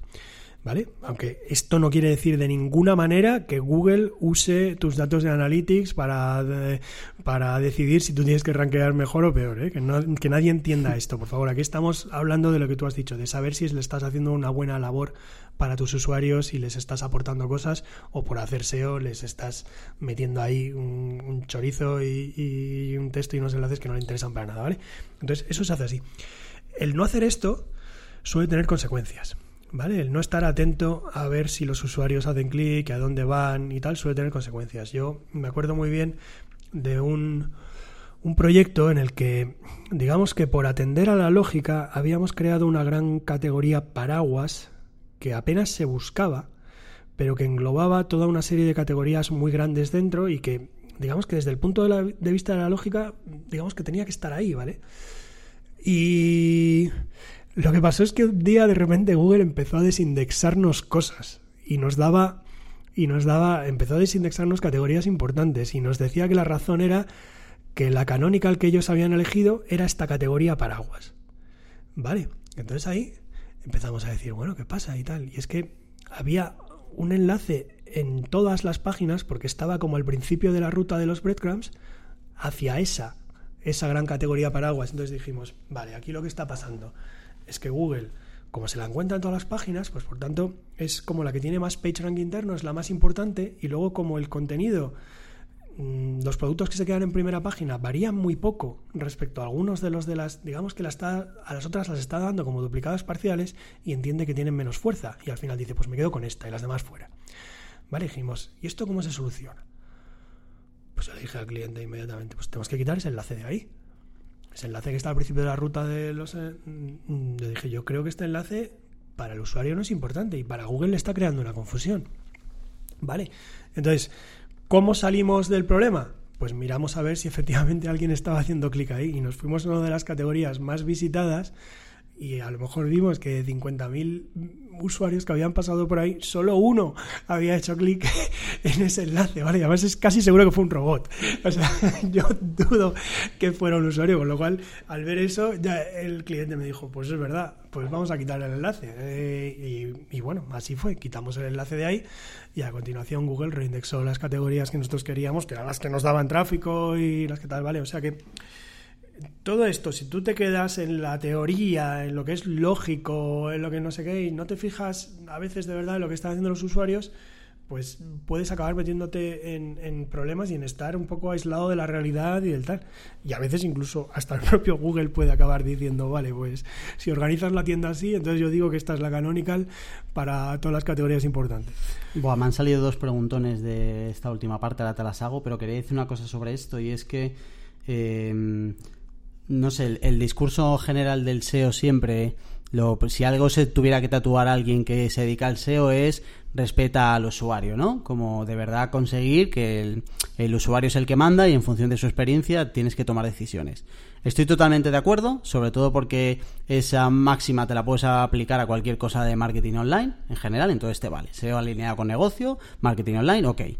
Eh, pero también te digo que eh, yo tengo un montón de categorías de e-commerce posicionadas que tienen un texto SEO. No te hablo de un chapón de 500 palabras, ¿vale? Te hablo de un texto que lo ha hecho un redactor que escribe de puta madre, que tiene 200 palabras, que nadie se lee. O sea, que literalmente yo veo las sesiones y la gente llega, los tengo debajo de las categorías, la gente llega a la paginación, se ve la primera página y el texto no se lo lee, le da la segunda página y sigue navegando. Pasa por completo y a mí también me ayuda. Entonces, eh, no sé si esto es como una traición al dogma de respeto al usuario. Eh, no es un contenido que molesta, ¿vale? O sea, no, no es un contenido que está arriba y que el usuario tenga que hacer el scroll, pero la realidad es que no ayuda una mierda. Y yo al final del día, o bueno, no del día, ¿vale? No es que tampoco esto me lo presente todo, me lo pregunte todos los días en plan dilema moral, pero sí que es verdad que a veces me pregunto si esto está bien o es mierda. Pero macho, luego veo que está colocado y que ganamos dinero con eso y digo, pues oye, bueno, a ver, lo primero es que... de, terapia, de terapeuta. Lo primero es que dogmas no debería haber, aunque fueran dogmas buenos, ¿vale? O sea, nosotros aquí no somos... No estamos haciendo teología, ni filosofía, ni nada de eso, ¿vale? Estamos haciendo una cosa... sí, estamos haciendo una cosa que... Pues oye, se basa en la experiencia, ¿vale? O sea, ingeniería inversa de lo que posiciona Google. Entonces, está bien tener un poco una guía y un norte de que al final, mm, vale, Google lo que no, ¿sabes lo que no hace Google? Google no te compra. ¿Vale? Google en tu tienda no compra. Google hace que los usuarios lleguen a la puerta, pero Google, aunque tú lo hagas todo muy bien para Google, Google al final no te da ni una sola venta. Los usuarios sí. ¿Vale? Entonces, claro, no puedes nunca perder de vista que tú en realidad esto lo estás haciendo para vender, los que compras son los usuarios y que tienes que ponérselo todo a huevo a los usuarios y tal. Pero para que Google te traiga esos usuarios a la puerta, eh, por ahora hay que seguir comulgando con una serie de cosas que, bueno, que es como una máquina entiende una web, ¿vale? Y como una máquina entiende todo Internet, entiende todo ahí. Y, bueno, pues ya sabemos que va siguiendo enlaces, que va tomando nota de las palabras que rodean a esos enlaces, o incluso si quieres todas las palabras que hay en la página y tal. De todas formas, frente a lo de que el cliente se queda con los productos y nunca jamás llega abajo, vale, a ver, es que en una categoría tu contenido son los productos. ¿Vale? O sea, tu contenido número uno en la página de categoría son los productos, porque lo que no me puedes negar es que si tú tuvieras un texto SEO muy optimizado y Google te mandase tráfico, supongamos que solo por ese texto, pero tú tienes ahí unos productos que son muy malos o que están muy mal, muy mal mm, descritos, mal vendidos, con unas fotos muy poco atractivas, lo más probable es que aunque llegue mucho tráfico al final casi no convierta. ¿Vale? O sea que en realidad tu contenido, tu materia prima con la que cuentas más y más debes trabajar para vender eh, son los productos. Y lo otro es un apoyo, ¿vale? Es un apoyo que sabéis perfectamente que la mayoría de usuarios no se van a leer. De todas formas, yo te digo una cosa. Yo probé a leerme el texto de alguna de estas categorías de Zalando y te dije, y dije, mira, yo eh, es que era una cosa más para mujer. Me decía, mira, yo soy una tía que le interesa la moda y no sé qué. Me leo este, este párrafo y hago clic en el primer enlace que han puesto estoy casi seguro de que hago clic en ese primer enlace que han puesto, porque me está hablando, me dice, ¿y has probado estas cosas que se llevan esta temporada, que no sé qué, que las puedes combinar muy bien con... Es que para ese usuario, para ese tipo de usuario, tiene sentido lo que están diciendo a ti. A lo mejor tú y yo lo miramos y desde el punto de vista SEO digo, ah, digo, es que qué cachondos, han puesto aquí un texto SEO y tal, pero que no, que no, que si te pones en, los ojos del usuario, eso tiene sentido y tú harías clic si llegas a leer ahí abajo, pero la mayoría de la gente no llega porque le interesa más los productos que hay arriba, ¿vale? O sea que mm, dependiendo del nicho y tal, ese texto puede llegar a estar muy bien hecho y puede llegar a ser útil, pero siempre es secundario con respecto a los productos. Eh, una pregunta que me ha surgido antes y mm, me parece muy buena, aquí está, o sea, si estoy aprendiendo un montón, esta sí que es de papel y boli para llevármela. Eh, el ejemplo que contabas antes de que te ranqueaba la web que no querías, etcétera. Eh, esto, a nivel estratégico, este para mí como es uno de los grandes dilemas donde todavía la experiencia no me ha ayudado a saber un poco cuál es la elección correcta en la mayoría de casos. Y es, eh, ¿qué haces cuando tienes URLs rankeadas por keywords que para ti eh, deberían eh, rankearse otras, ¿vale? Es decir, pues yo qué sé, si tuviera zapatillas rojas, tú preparas tu URL super guay con su textito, sus enlaces, no sé qué, y Google dice que esta URL los huevos y te posiciona zapatillas normales. A ver, ahí suele haber una razón. La razón puede estar en tu estructura interna, la estructura de tu enlazado interno, e incluso en los anchors a veces y tal, o en los enlaces que te llegan desde fuera. Normalmente, si están llegando más enlaces desde fuera a esa URL que según tú no debería ser, mm, va a ser muy difícil hacerle cambiar a Google y tal, porque claro, los que están fuera ya son mucho menos manipulables y tal.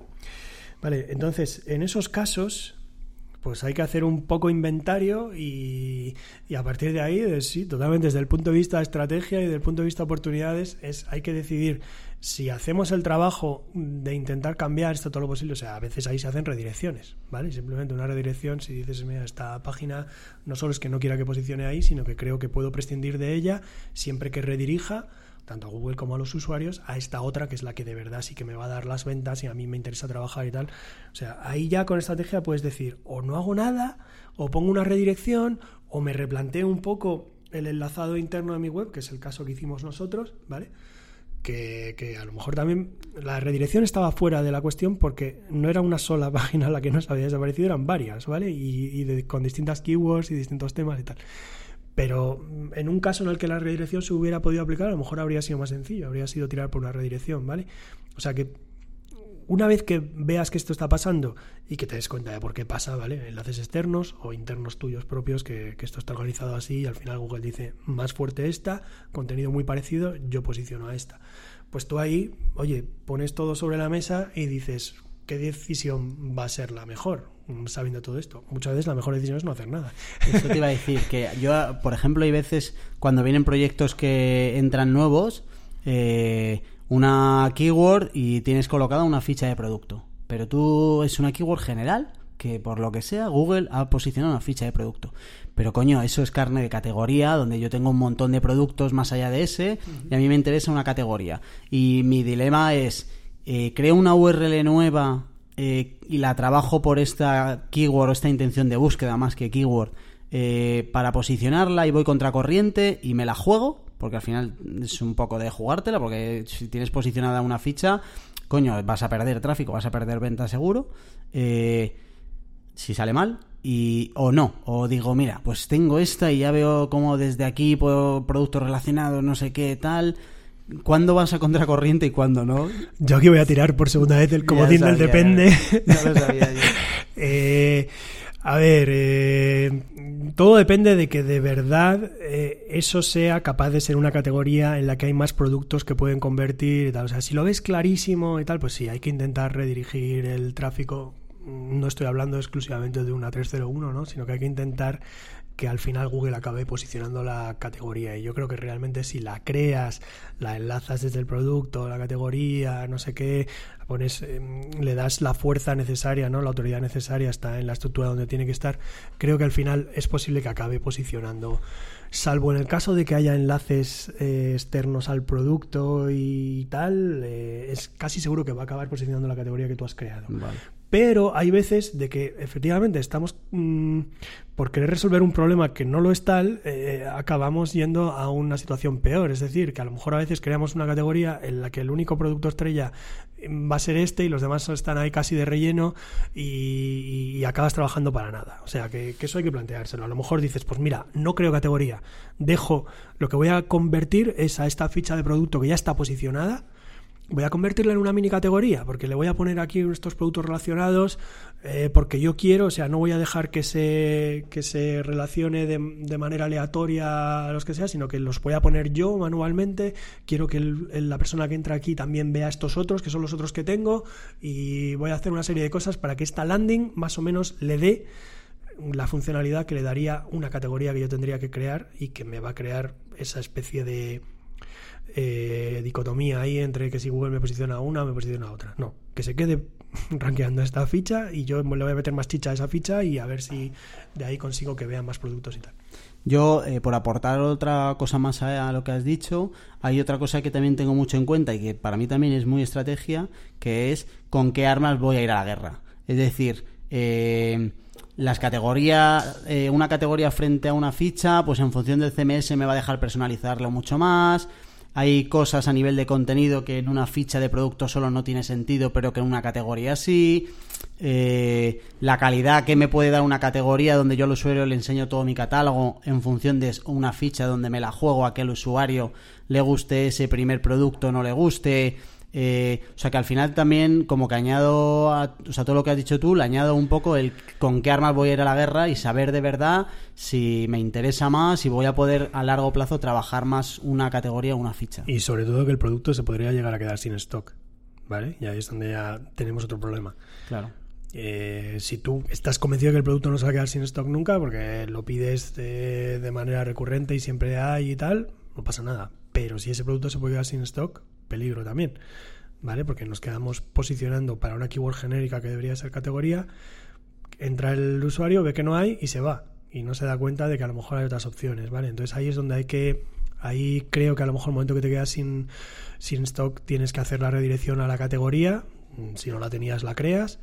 ¿Vale? Pero tienes que estar tú atento a eso, que muchas veces los SEOs estamos ahí muy contentos de la vida y muy felices sin darnos cuenta de que se puede haber quedado sin stock una cosa. Que no quiere decir que la desindexes porque se ha quedado sin stock, pero oye, si, si, el, si el público está entrando ahí a botones y rebota y, podía ir hacia una categoría en la que a lo mejor ve las opciones, eso tú lo tienes que saber y lo tienes que preparar. Yo ahí hay un truqui que me, va guay y es eh, una, ficha de producto con tráfico orgánico se queda sin stock y vamos a estar sin stock eh, un mes o algo así. Eh, el lacito debajo donde está el precio a otros productos relacionados o a la categoría principal y oye, eh, la primera impresión no es de buena en, cuanto a no te va a comprar un producto que no hay, pero no se te van. Eso a Sí, sí, además de que puedes poner un texto, estamos sin stock, pero tienes estas otras opciones y tal. Y yo creo que más o menos el cliente, si está buscando exactamente eso, es casi seguro que lo va a ver. Porque claro, el momento que llega y dice, jo, qué decepción, no lo hay. Ah, pero mira, me dicen que hay estas otras cosas. Al lado de donde tendría que estar el botón de comprar, nosotros solemos poner el el waitlist este que llamamos, que le ponemos el correo y tal para avisarle y luego lo, el enlace y por lo menos lo intentas arreglar así. Eh, vale, Juan, última pregunta de esta parte de SEO para tiendas online, que es tu experiencia. No sé si en los proyectos que llevas de SEO eh, has trabajado, trabajas actualmente con la parte más informacional de una tienda online, que no es tanto de transacción, que es la parte del blog. Tu experiencia, ¿qué opinas de un blog como herramienta de adquisición de tráfico barra ventas finales, que ahí podemos tener un debate. Ventas finales eh, difícil. ¿eh? se, puede hacer, pero que no se crea la gente que va a poner un blog y este blog le va a dar ventas, porque eh, esto sucede en un porcentaje, para mí por experiencia, en un porcentaje pequeño. Ahora, cuando sucede, pues muy bien. ¿Vale? Eh, a ver, el blog durante unos años, eh, los años que podíamos decir, los años dorados del marketing de contenidos y tal, parecía que es que, pues sí, que lo que podías hacer en cuanto a SEO con las categorías del producto era muy limitado y que entonces la solución número uno estándar es abrir un blog. Y todo el mundo a hacer su blog y a poner ahí, le decían a la gente, pon un artículo al día o pon tres artículos a la semana de 600 a 800 palabras. Bueno, en fin, esa, todos sabemos que esa estrategia muchos pequeños vendedores han pasado por ella y que ha pasado que solía ser mala, ¿vale? Que con el tiempo no solo no daba resultados porque normalmente eh, las keywords con las que se estaban trabajando no eran de venta, sino que eran estrictamente informacionales. Algunas conseguían tráfico, otras no, pero en general no solían conseguir ventas, no solían derivar hacia la venta. Y luego lo que había mucho era canibalizaciones, ¿vale? Por culpa de esa especie de mandamiento de, no, es que eh, tiene que haber contenido fresco. Y entonces por contenido fresco entendían que la página del blog se estuviera actualizando y hubiera cada dos, tres días un post nuevo y claro, al final el vendedor, el comerciante se quedaba sin temas y acababa repitiendo. Y sobre todo se hacía una cosa que para mí es peor aún, que es que se solía canibalizar con los temas de los posts las categorías o los productos, con lo cual ya, o sea, hay cagada total, ¿vale? Entonces ha habido, yo creo que ahora ya, yo mm, a lo mejor durante un tiempo, o sea, yo hace tres años esto ya lo decía, cuando eh, todo el mundo todavía estaba con esas estrategias, por así decirlo, yo decía que, que oye, que el blog eh, en determinados casos y con mucho cuidado, que no canibalizase y sabiendo que en general te iba a traer búsquedas informativas y no ventas. Ahora esto yo creo que ya se entiende bastante más creo que hay un desencanto con esto del blog y tal. Y bueno, pues yo diría que ni tanto ni tan calvo. O sea, el blog todavía puede ser útil. Ahora, yo lo entendería menos como blog, en el sentido de blog, como soy un blogger que me despierto y pongo un nuevo post sobre el tema que hoy me apetece, yo lo entendería como una cosa mucho más estratégica y sobre todo para e-commerce, creo que lo que hay que tener es guías. O sea, mm, pues tener otros contenidos, pero el contenido estrella que deberías estar trabajando si es que vas a apostar por este contenido, este tipo de contenido, son las guías que ayuden al usuario a decidir qué comprar, ¿vale? O sea, mm, pues nada, o sea, tú tienes un e-commerce de alfombras, pues haces una super guía, súper útil, súper bien hecha, con unas imágenes increíbles de cómo escoger alfombra y qué tipos de alfombras para los distintos tipos de habitación, los tejidos, eh, cuáles van a ser los cuidados si optas por este tipo de alfombra ese tipo de cosa lo coges, ¿vale? Y eso no es, no es un post, o sea, esto puede ser un, eso, una sola página que sea una gran guía o puede ser hasta un clúster de contenidos, o sea, puede haber una especie de home que lleve a otras páginas un poco más específicas sobre temas y eso sí que suele funcionar muy bien. Obviamente, si lo consigues posicionar y te trae mucho tráfico, no esperes que todo Dios que entre se compre una alfombra, o sea, ¿por, ¿por qué no? Pero esto lo vas a poder usar primero como público base sobre el que hacer remarketing, ¿vale? O, por lo menos mm, como público que ya te ha visto, o sea, con el público al que ya le has hecho un impacto en plan branding. Y también lo puedes hacer, pues para que un porcentaje, lo que puedes conseguir es que un porcentaje moderado, ¿vale? Pequeño, acabe sí pasando, mediante los enlaces internos que tú muevas en estas guías, acabe pasando a categorías y productos tuyos y oye, ya, a lo mejor te llevas alguna venta de ahí. O sea, si lo estás traqueando bien, verás que con el tiempo, gente que llegó de Google hacia esa página, al final te acaba comprando, ¿vale? Pero, Para mí, no es todo el mundo, no va a ser todo el mundo. Ni si yo me pongo como abogado de un blog para una tienda online, la mejor defensa del blog sería esto que comentas tú ahora. Es decir, al final, si necesitas impactar a un usuario cuatro veces cinco veces, las que sean, para que te haga una venta, el impacto más caro siempre va a ser el primero. Eh, partiendo de ahí, mm, lo que te interesa es que eh, el primer impacto sea deseo. Entonces, eh, si consigues que el primer impacto sea deseo eh, a través de una informacional, que el problema no es tanto que entre por el blog como que está todavía un paso por detrás de comprarte. Ok. O varios. Eh, o varios, sí. Eh, pues entonces no te pongas como objetivo del blog que la gente entre al blog y luego se vaya a una categoría y luego a una ficha y luego compre. Ponte como objetivo del blog que todo el que llegue al blog te tiene que dejar algo a cambio. El, que fijo siempre tienes es el de las cookies. Que es verdad que tiene el inconveniente de que luego o inviertes por otro lado o no te vale para nada. Pero si además de las cookies empiezas a... Vale, digamos que el segundo podría ser el de que te siga en redes, que luego ahí entre algoritmos y no sé qué y tal, poca cosa. Pero imagínate que por lo menos tú te pones como objetivo conseguir leads. Y luego tienes una estrategia en condiciones de email que eso sí termine en ventas, ¿vale? Eh, no sería justo adjudicarle esas ventas al email. Entonces, eh, por esa parte sí que puedes defender eh, una estrategia de contenidos en el blog, que efectivamente estoy de acuerdo contigo en que tiene que respetar canibalizaciones y no ataques transaccionales desde el blog, y además dentro de no atacar eso, las informacionales que de verdad estén orientadas a tu público y a, alguien que esté interesado en tu producto, aunque no esté, aunque no esté en el momento de comprarlo ahora. Pero si tú consigues que el blog sea una puerta de entrada para que entre en tus canales de marketing y tú empiezas a relacionarte con clientes nuevos, sí, estamos de acuerdo en que lo ideal es que empieces a relacionarte después de enseñarle una categoría. Pero oye, eh, si tienes el resto de tus canales de marketing en condiciones, la primera visita te puede salir al final muy barata si eso termina en ventas. ¿Estamos de acuerdo? Muy bien, Jorge. Eres, tan friki de esto como, como yo, por lo que estoy viendo. Vale, genial, genial. Eh, exactamente. Em, no quito ni pongo ni una coma de eso. Vale. Em, hablemos tres minutos de un caso concreto. Siempre me apetece cuando pasa gente por aquí hablar un poquito de números y que poder aterrizar un poco todo en algo concreto. Eh, Quería eh, que nos contaras un poco un caso de éxito tuyo, cuéntanos un poco tipo de negocio que es, hasta donde puedas contar, que tampoco es lo más relevante en realidad, situación de partida de cómo estaba y qué pasos has dado, qué claves sacaste tú, qué aprendizajes de lo que has conseguido con, con ese cliente concreto.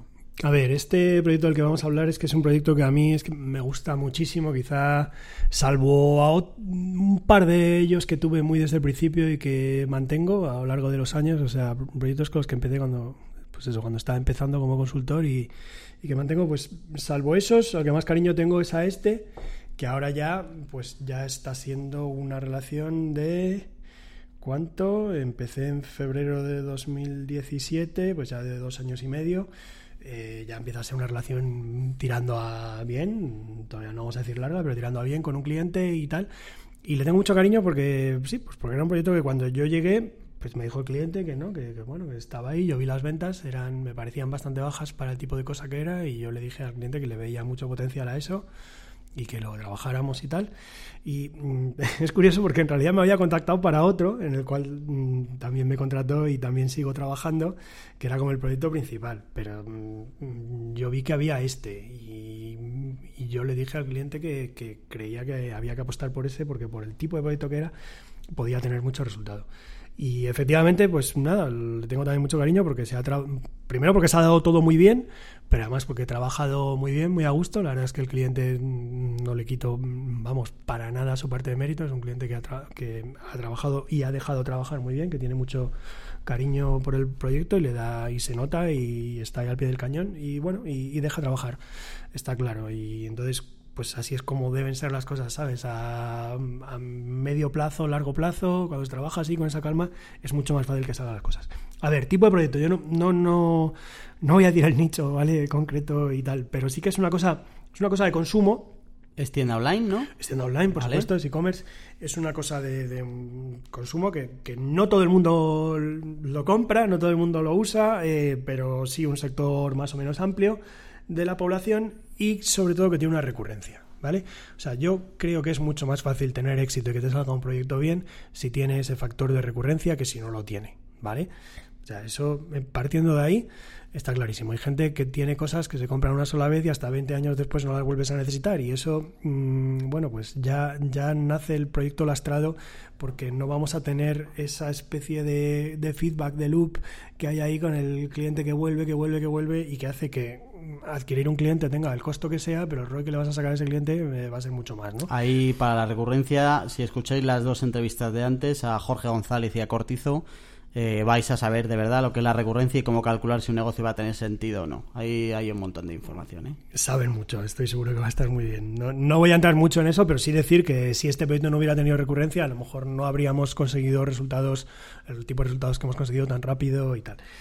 Entonces, dentro de que es un sector de consumo mmm, que mmm, bastante amplio, ¿vale? Que un sector amplio de la población puede necesitarlo y tal, lo que sí es es un nicho dentro de eso. O sea, no vamos a por el gran consumo dentro de ese sector, sino que vamos a por un nicho concreto dentro de eso. Entonces, para mí, cuando se dan todas estas circunstancias, y por eso le dije al cliente desde el principio, sin, sin vamos, casi sin haber analizado mucho el proyecto y tal, pero cuando me enteré que había todo eso, le dije, oye, buen, buen nicho y buen proyecto y creo que se pueden... Y entonces me dijo, bueno, vale, pues dentro del contrato que hacemos, ponte unas horas también con esto y tal.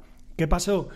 Que ese proyecto en ese primer año, en ese primer contrato, empezó a dar señales de ir muy bien, con lo cual a la hora de renovar ya el cliente me dijo, no, vamos a tener dos contratos separados, uno para el proyecto inicial y otro para el segundo.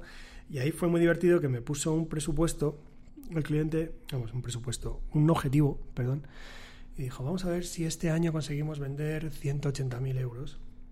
Eh, y yo le dije, mira, no, vamos a ser más ambiciosos, vamos a ver si llegamos a los 200.000. Vale, y al final ese año acabamos muy por encima. O sea, el, el cliente al principio me dijo, uh, 200.000, no sé si llegaremos. Ya acabamos en 240.000. ¿Y Así, ese, ¿vale? Juan, se basaba sobre todo en SEO? O sea, el canal de adquisición. No, esto es, esto es una cosa curiosa y casi excepción entre mis proyectos. Este, en el momento en el que estaba, yo creo que dentro de SEO era todavía poco lo que vale. se podía hacer. Por, quizá por esto por, que hemos hablado antes de que dentro de ese nicho todavía no había demasiada demanda. Lo que pasa es que en los dos años y medio que han transcurrido, la demanda ha crecido, ya es más conocido el nicho y ahora sí que estamos trabajando mucho más el SEO y los contenidos, ¿vale? Y además de que como llevamos un recorrido y tal, ya tenemos más contenidos creados y ya van funcionando mejor y ya incluso sí que se está dando dentro de... Es que este proyecto sale todo bien, o sea, sí que se está dando que en posts que creamos a lo mejor el año pasado, hace medio año, al principio primero no les llegaba todavía demasiado tráfico y sobre todo no convertían, pero es que ahora ya sí les está llegando bastante tráfico y también convierten. O sea, ahora el SEO ya sí que es una pata bastante respetable, dos años y medio después, pero en el primer año, en los primeros meses de ese proyecto, yo le dije, mira, vamos a hacer de SEO, vamos a hacer como lo, mínimo, o sea, MVP, deseo, lo mínimo, que lo principal no esté mal, pero hasta ahí lo dejamos. Y, vamos a centrarnos, nos centramos más en AdWords, ahora Google Ads y Facebook Ads, ¿vale? Lo que pasaba es que este cliente en este proyecto había estado invirtiendo, sobre todo en Facebook, y no había visto apenas retorno, ¿vale? Y pues yo lo cogí y tanto con Google Ads como con Facebook Ads muy pronto le empecé a dar retorno bastante muy por encima de lo que invertíamos y tal, y como vio eso el cliente, dijo, pues venga, pues más. Y lo que sí que ha hecho es cada año ha subido, pues había dicho el presupuesto antes, igual que subía los objetivos, ha subido el presupuesto que, que, me daba a mí y que me daba para invertir en las plataformas y tal. Entonces, por hablar de cifras, a ver, cuando yo llegué, me parece que el máximo de ventas mensuales que había hecho estaba en torno a los 7.000, yo creo 7.000 euros en ventas mensuales cuando yo llegué en febrero de 2017. Y ahora andamos, ya estamos, creo que en este mes vamos a superar los 40.000 en ventas mensuales.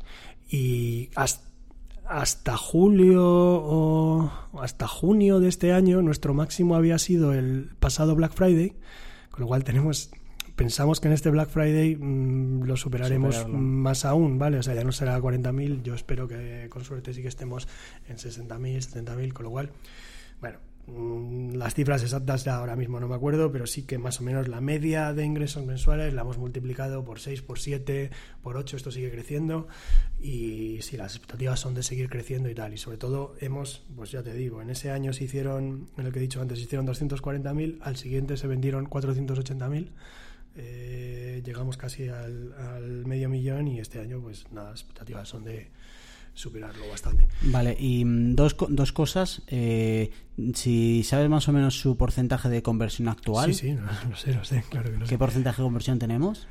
pues es bastante alta. Anda por el. Yo creo que la media debe ser el 2,5, pero hay días de 3, 3,5. Vale. Tal. O sea, es tráfico ultra cualificado para conseguir eso. eso bueno, luego. Es tráfico bastante cualificado. Sí que es verdad que el hacer.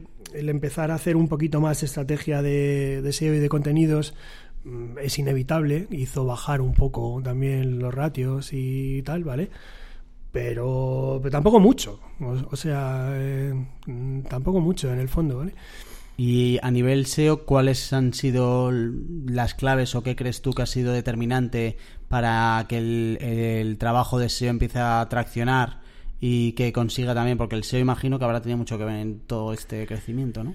Mm, a partir del segundo año y tal, sí ha empezado a aportar ya más, ¿vale? Sí que te digo, en el primer año es eso, no, no le dimos tanta importancia al SEO porque yo entendía que ahí no, no tenía sentido. Y eso que yo soy un SEO y tal, pero bueno, hay que ser realista y hay que tal. Luego ya ha ido cogiendo más protagonismo y ahora tiene más. Y no cabe duda que hemos posicionado concretamente para una palabra clave muy importante que está muy en tendencia y, y que eso fue una apuesta totalmente mía. O sea, yo le dije, mira, vamos a hacer esto, vamos a hacer una guía sobre esto, porque yo esta es una palabra clave que veo que crece, que tal.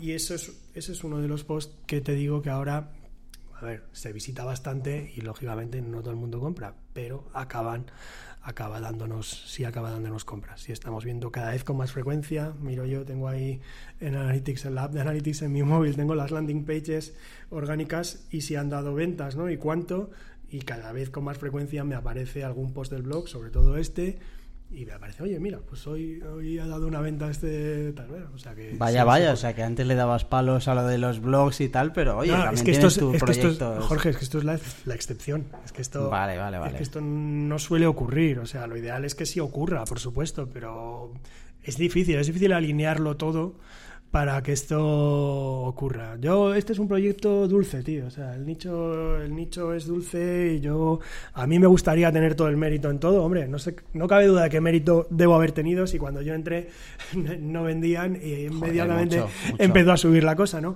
Pero también te digo que quizá uno de mis mayores méritos fue identificar que ese era un nicho que iba a funcionar bien, ¿vale? O sea, eh, perfectamente podía haberle dicho al cliente, ah, esto no te funciona, ah, pues va, sí, pues mala suerte, no me interesa. Eh, ¿Sabes? No, no. Mm, yo ahí fui el que activamente le dije al cliente, oye, eh, mm, esto, esto hay que trabajarlo también, ¿eh? Que, ¿En cuánto me dices que vendes? No, no, muy poco. Esto. Y claro, oye, el cliente me vio con tanta confianza que casi como que me dijo, oye, pues. Como si para decirte que no, ya, ¿eh? Si lo haces bien, ¿no? Y bueno, pues sí. Pues mira, para redondear la entrevista, hemos empezado hablando de que si no tenía sentido hacer SEO cuando no había demanda y, hemos terminado un poco de poniendo un ejemplo de lo contrario, porque al final tú cuando entraste no había demanda, no, a ver, pero ahora empieza a verla. Claro, pero porque es que eso es llegar en el momento justo. O sea, mm, yo me di cuenta de que eso era un nicho, ¿vale? Un, una pequeña, un pequeño porcentaje dentro del sector principal, pues quiere apostar por esto. Y bueno, pues esos nichos pueden ser estáticos, pueden no ir a ningún lado incluso acabar desapareciendo, o pueden ir a más. Si llegas en el momento en el que ese nicho está a punto de ir a más y tú te posicionas ahí, te posicionas como marca, eso no lo he dicho aquí, pero es muy importante que este proyecto tiene muy buena tiene muy buena imagen de marca y eso yo no tengo nada que ver con eso. O sea, yo puedo haber ayudado a que eso se cimente un poco más, pero yo no, eso es mérito del cliente, lo ha hecho bien, e incluso antes de que yo hubiera llegado había hecho una serie de placements en una serie de blogs ya siempre orientadito a marca y no a keyword. Y yo creo que eso es una cosa que cada vez hay que ir interiorizándola un poco más. O sea, lo de trabajar keywords olvidándose de la marca me parece muy del pasado y yo creo que hoy en día hay que reconocer que si al mismo tiempo que haces SEO y te vas posicionando en una serie de palabras clave, tú vas creando una marca, estás creando un capital ahí, tío, que eso... Eh, es tu mejor activo. Es muy importante y, cada vez te va a dar más réditos y en el futuro, pues oye... Eh, por lo menos tienes una marca hecha, ¿vale? Y si Google te deja de mandar tráfico, pero a ti la gente es que te busca a ti. A ver, quiero abrir el último melón porque es que como abramos el de la marca, o sea, dormimos aquí. No, no, no, ya no tengo, no, tengo energía para eso. Más de que, tampoco me considero un experto en marca. Tienes tres ¿eh? niños y tienes que atenderlos. Soy ni marca ni nada. Último melón que es el papel de Data Studio, ¿vale? Tú cada vez estás más metido en el tema Data Studio y cada vez bicheas. Quería hacerte como una pregunta muy concreta y es ¿Cómo puede Data Studio ayudar a alguien que se dedica al SEO o que trabaja el SEO? Pues hombre, eh, si sabes algo de Data Studio es, es, obvio, es que te va, te va a ahorrar tiempo, ¿vale? Te va a ahorrar tiempo y va a mejorar tu capacidad de análisis. O sea, de entrada la mejora porque al ahorrarte tiempo tienes más tiempo para dedicar al análisis, pero al Además es que como es una herramienta tan visual y tan potente en lo que puede llegar a hacer, pues tu análisis va a ser mucho mejor que si te estás dejando los ojos ahí con unos Excel o con unos Google Sheets. El poder tener unas visualizaciones de las cosas y tal, o sea, tú vas a trabajar mucho más rápido. Entonces yo lo veo como algo que no hay ni que planteárselo. O sea, hay que, si eres un consultor o pequeña agencia, yo creo que hay que meter en tu flujo de trabajo Data Studio lo antes posible y, por ejemplo, pues automatizar el, eh, todo el proceso de informes hacia los clientes, que no tiene nada de malo automatizar eso. O sea, al cliente si le dices que lo que antes tardabas en hacer tres horas, ahora lo estás haciendo en cinco minutos, que es mandarle el informe para que él sepa cómo va el proyecto y tal, le va a decir, perfecto, así puedes dedicar tres horas a, a mejorar de verdad el proyecto y tal. O sea, le va a parecer genial, a nadie le va a parecer eso mal. Además que te ayuda también a, a que el cliente entienda y vea mejor los datos barra información, que al final es más información que datos. Sí, y además de que ya no, no le das al cliente un informe estático, sino que le das una especie de tablero de mandos en los que él se puede mover y puede un poco hacer foco en la parte que más le interesa o ver el como un poco como the big picture, ¿vale? De todo, o sea, le, das mucho más poder, ¿vale? Sobre Y me comentabas en la comida también que eh, no solo sirve el Data Studio para el SEO. O sea, que tú estás empezando a encontrar Data Studio como una herramienta para otras disciplinas. No, yo he llegado a Data Studio por el tema del SEO porque me interesaba, ¿sabes?, automatizar, pues sí, cosas que saco de Search Console o de Analytics o incluso de fuentes externas como Hrefs, en Rust, etcétera, pero no cabe duda de que tú a Data Studio, si tiene API, puedes conectarlo. O sea, si una base de datos, si una fuente de datos tiene API, la puedes conectar.